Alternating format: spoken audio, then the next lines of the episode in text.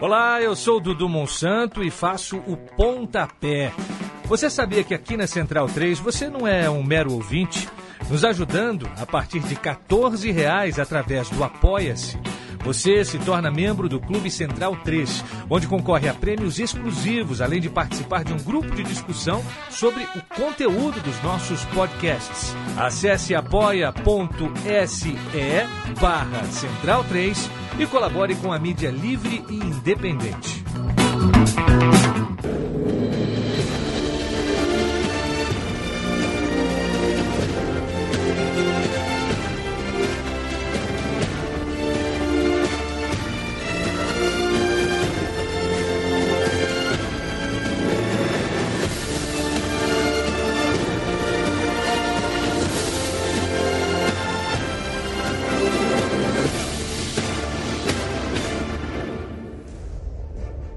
Bundesliga no ar, 29 de outubro de 2020. Muito bem-vindo, muito bem-vinda a, ao nosso podcast de futebol alemão, clubes alemães, participações de clubes alemães pela Europa, seleção alemã, tudo que tocar o futebol alemão, eu converso, eu pergunto e Gerd Wenzel responde. Gerd Wenzel que está do outro lado da linha, como sempre, a gente em tempos de pandemia, em tempos de necessidade de resiliência, de paciência, é, continuamos uh, cada um de um lado da linha.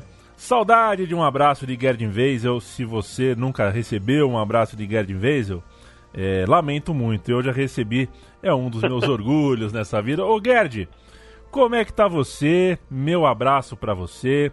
Foi semana de bastante coisa, né? Semana de Champions League acontecendo, tem campeonato alemão no, no final de semana.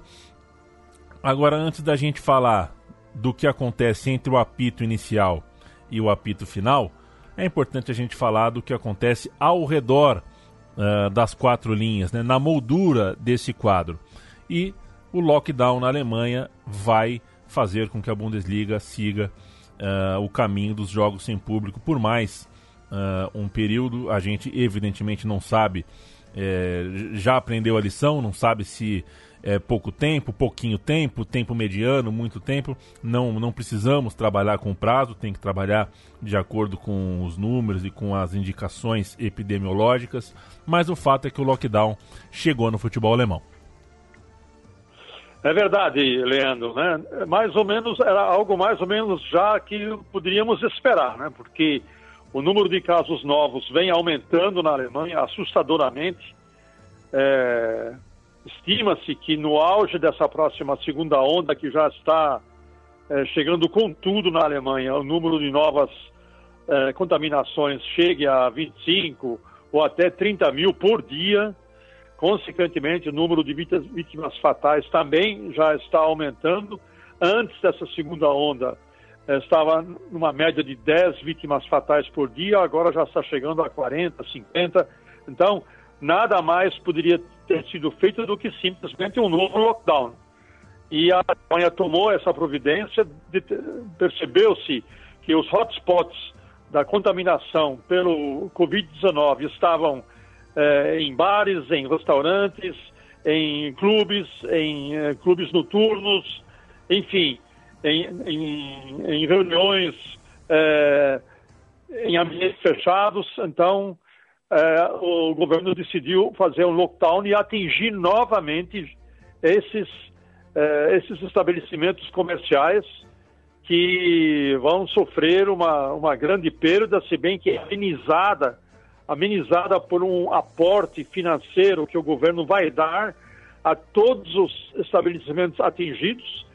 Ele vai é, dar mesmo, né? ele vai oferecer a todos os estabelecimentos é, atingidos que, que, vão ter que fechar as suas portas agora em novembro, é, o faturamento previsto para novembro. Simplesmente vão entregar essa quantia que não precisa ser reposta foram disponibilizados 10, 10 bilhões de euros, mais ou menos 60 bilhões de reais, para socorrer eh, pequenos e médios e também grandes, eh, grandes empresas. Isso posto, Isso posto, também a Bundesliga vai pagar o seu preço.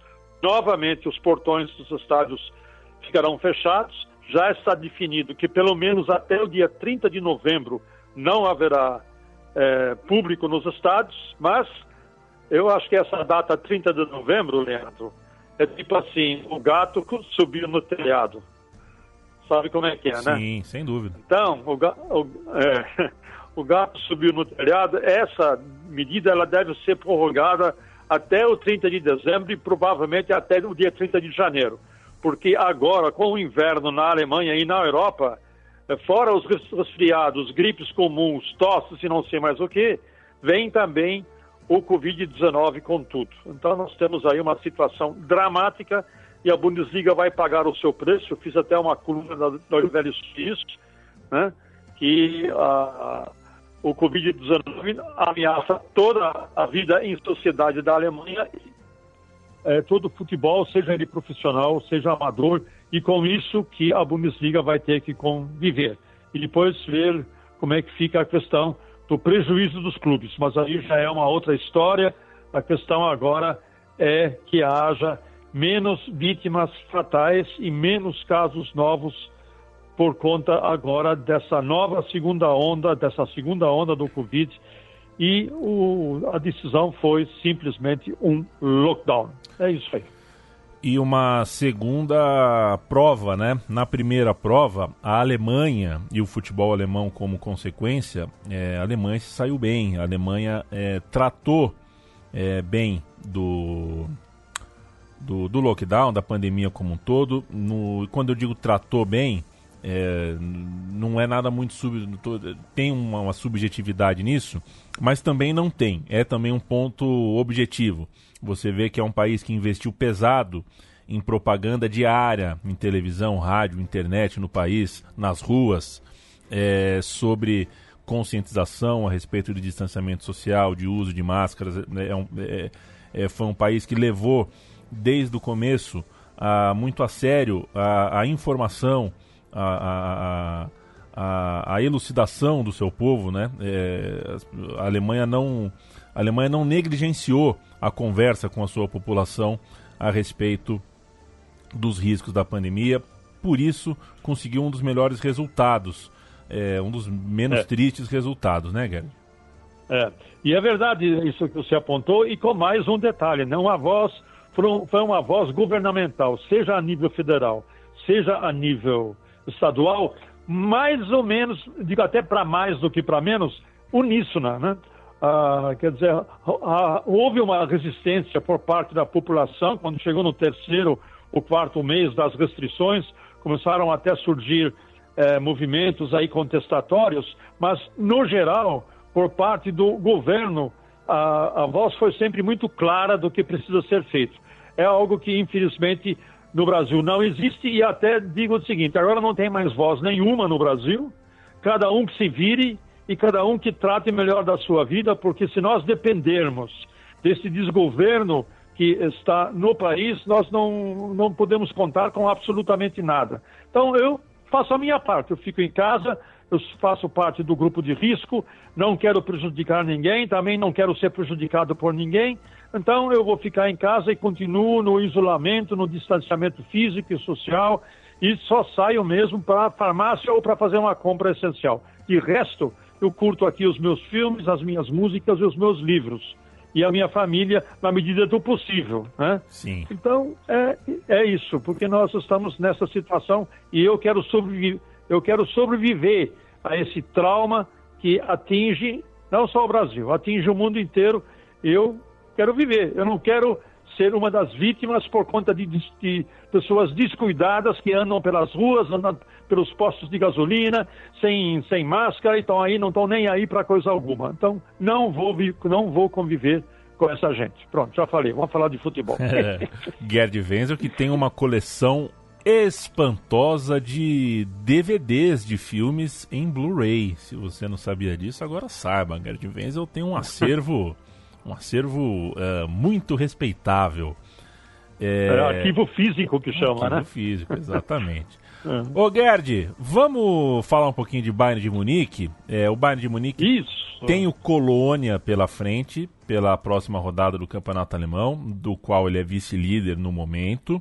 É, a gente imagina que em determinado momento vai virar líder, está um ponto atrás do invicto Leipzig, mas é vice-líder. E nessa última semana é, sofreu mais do que a gente imaginava para conseguir os três pontinhos. Pelo menos eu imaginava que ganharia.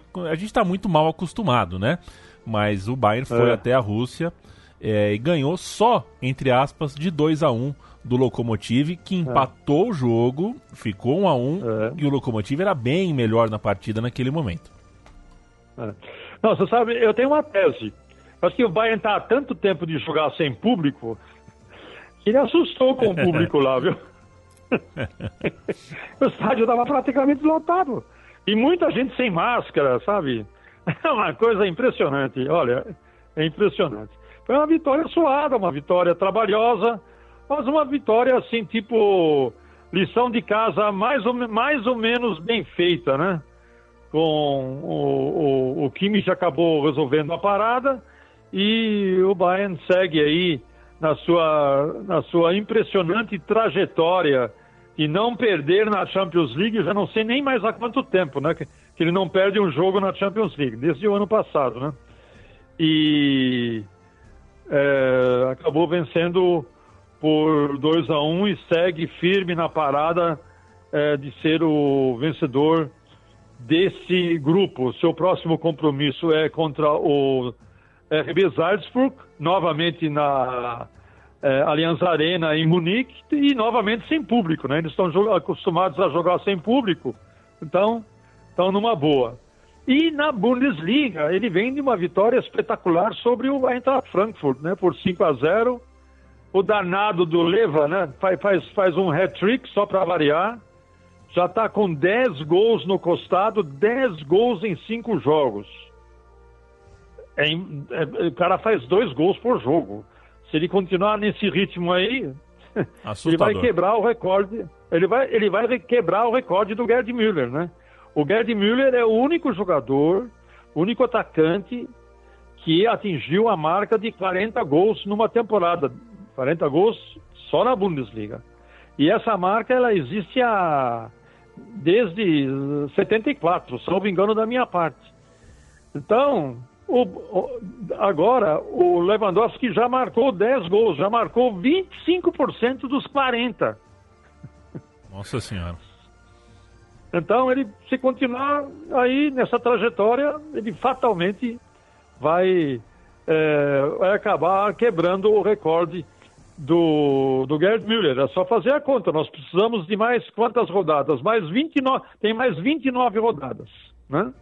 Tendo mais 29 rodadas, o que acontece?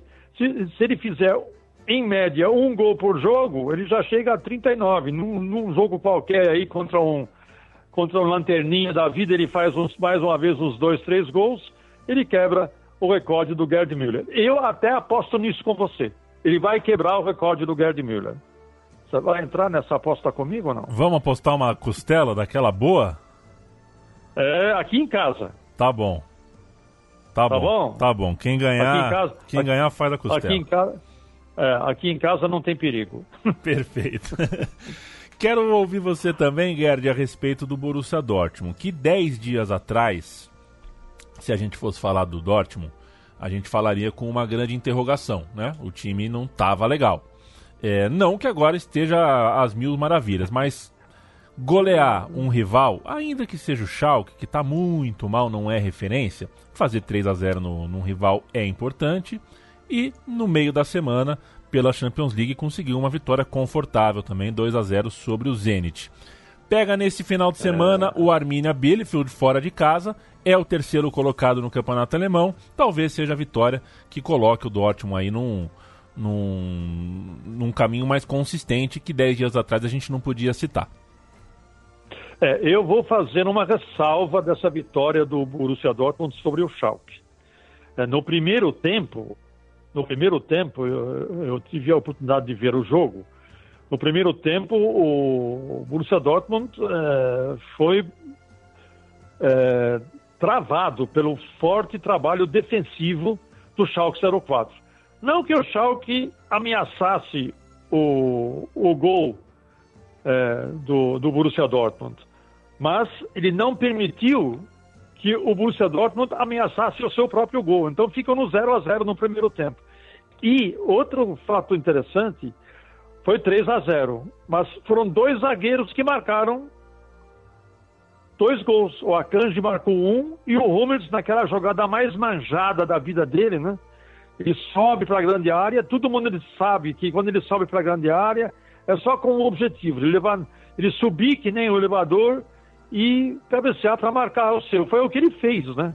A França, em 2014, ela manda lembranças toda vez que eu falo isso, né?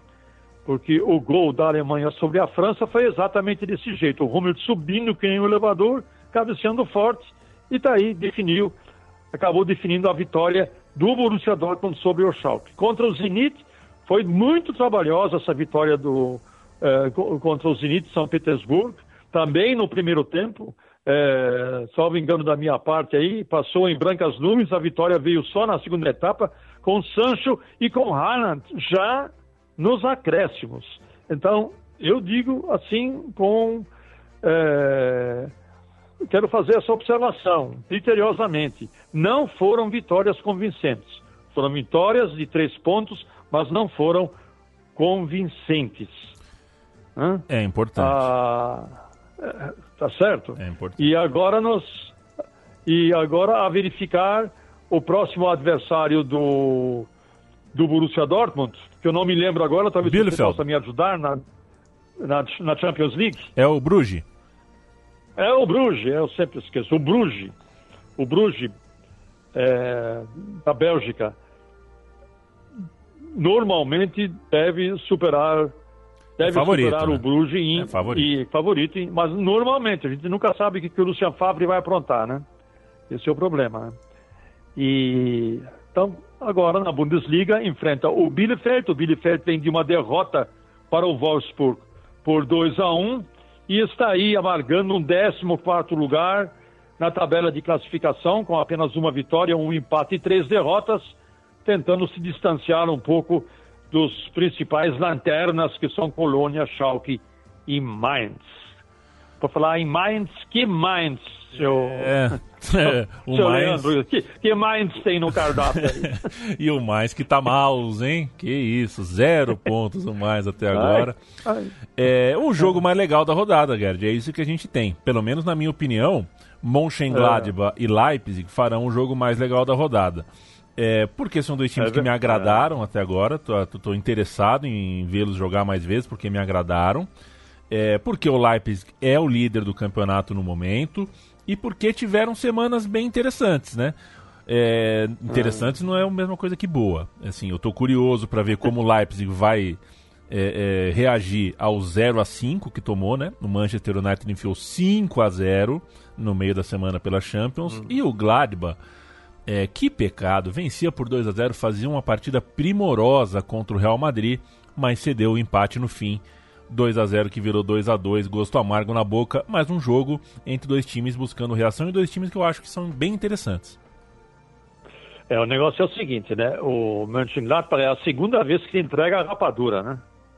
Que tenha santa paciência. Entregou a rapadura contra a Inter de Milão ao final do jogo. Estava vencendo por 2 a 1 no final do jogo entrega a rapadura. Agora não bastasse isso, contra o Real Madrid estava tava vencendo por 2 a 0 e entrega a rapadura nos acréscimos. Ah, tenha santa paciência, né? Aí é, é muito complicado.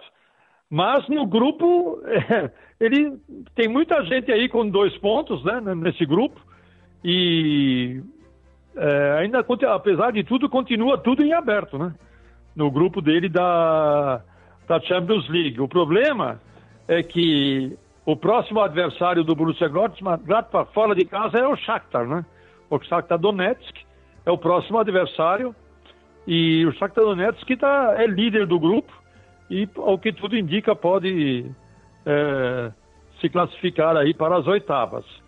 Na Bundesliga, o Gladbach vem de uma vitória sobre o Mainz, também suada por 3 a 2, enquanto que o Leipzig na Bundesliga vinha até bem, é, ganhou do Hertha Berlim por 2 a 1 na última rodada, mas naufragou em Manchester.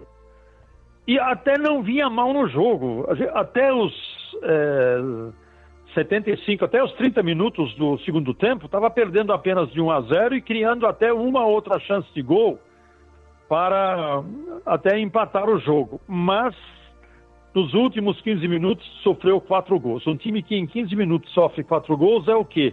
É desgaste físico, né? O elenco do, do Leipzig não é um elenco homogêneo, ele tem um time titular interessante, bom até, mas na hora da substituição, quem entra em campo não normalmente não está à altura de quem deixou o campo. Então o time cai muito de produção, além do, do cansaço físico, né?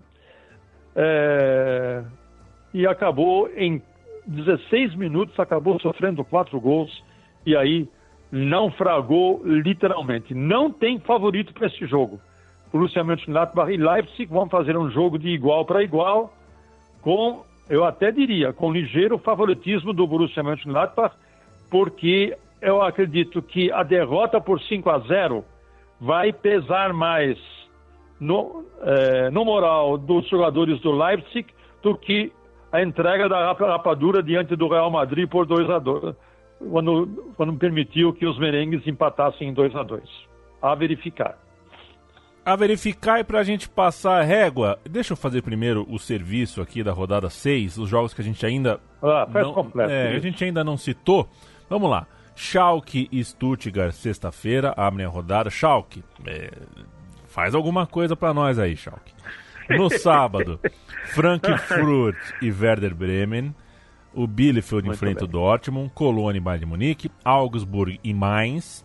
Gladbach e Leipzig e na, no domingo Freiburg e Leverkusen, Hertha e Wolfsburg, Hoffenheim e Union Berlim. Dois desses três jogos de domingo eu quero ouvir você sobre, Gerd, é, Freiburg e Leverkusen, Hoffenheim e Union Berlim. Porque são dois times, né? Leverkusen e Hoffenheim também com, também com agenda europeia, também com agenda internacional. O Hoffenheim venceu o Gente por 4 a 1 pela Liga Europa, fora de casa, ótimo resultado. Enquanto o Leverkusen não pode dizer a mesma coisa. Perdeu na República Tcheca, que hoje não é mais República Tcheca, né? Hoje chama-se Tchequia, que eu não vou me tá acostumar bom. nunca, mas enfim. Perdeu para o Slavia Praga por 1 a 0 é, Dois times aí que uh, uh, tem rodadas interessantes. O Leverkusen está em quarto, o Hoffenheim em nono no campeonato alemão. Então, vamos falar primeiro do Leverkusen. Esse jogo do Slavia Praga foi um jogo completamente atípico, porque aos 20 minutos do primeiro tempo, o Belarabe ele tenta desarmar um atacante eh, tcheco e o atinge por trás. Eu não vi o lance, mas pelos comentários que eu vi na imprensa alemã, o juiz exagerou. Ele deu cartão vermelho direto para o Belarabe, aos 20 minutos do primeiro tempo. Bom, a partir daí, o Leverkusen tratou de pelo menos garantir o 0 a 0 E a gente já sabe, né? Tá com 10 homens, tudo bem, vamos tentar garantir, mas raramente até se aventurou eh, num, num contra-ataque, apenas já no segundo tempo tentou fazer isso, tentou contra-atacar, perdeu uma ou duas chances é, claras de gol, inclusive. E aí o Slavia Praga foi lá e acabou faltando 10 minutos para terminar a partida, é, marcando o gol da vitória. Esse grupo é muito estranho, né? Tá todo mundo com três pontos. Então, tá tudo como começou, né? Não tem nada definido para Leverkusen. Eu acredito que em situação normal ele vai se classificar para os playoffs e está aí com essa, é, essa derrota imprevista. Na Bundesliga veio de uma vitória do Augsburg por 3 a 1 e agora vai enfrentar o voluntarioso Freiburg, que empatou com o Union Berlim fora de casa por 1 a 1 na última rodada. Agora eu tiro meu chapéu para o Hoffenheim. Por que, que eu tiro meu chapéu para o Hoffenheim? Porque é a primeira vitória do Hoffenheim fora de casa numa competição europeia. É a primeira vez que consegue ganhar fora de casa e justamente diante do campeão belga. Não é pouca coisa. E por 4 a 1 com toda a autoridade.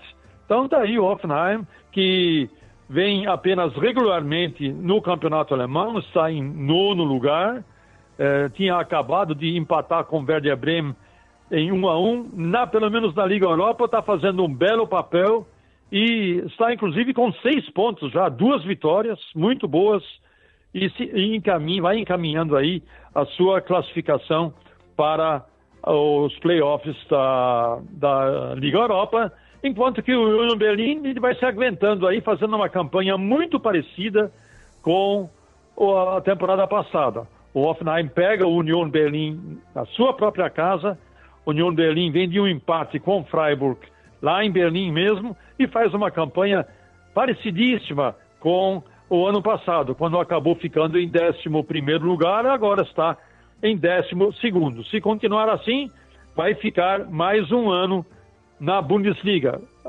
Se fala muito na Alemanha, Leandro, que o segundo ano é o segundo, é o segundo ano do, desculpe a expressão, do pega para capar. Né?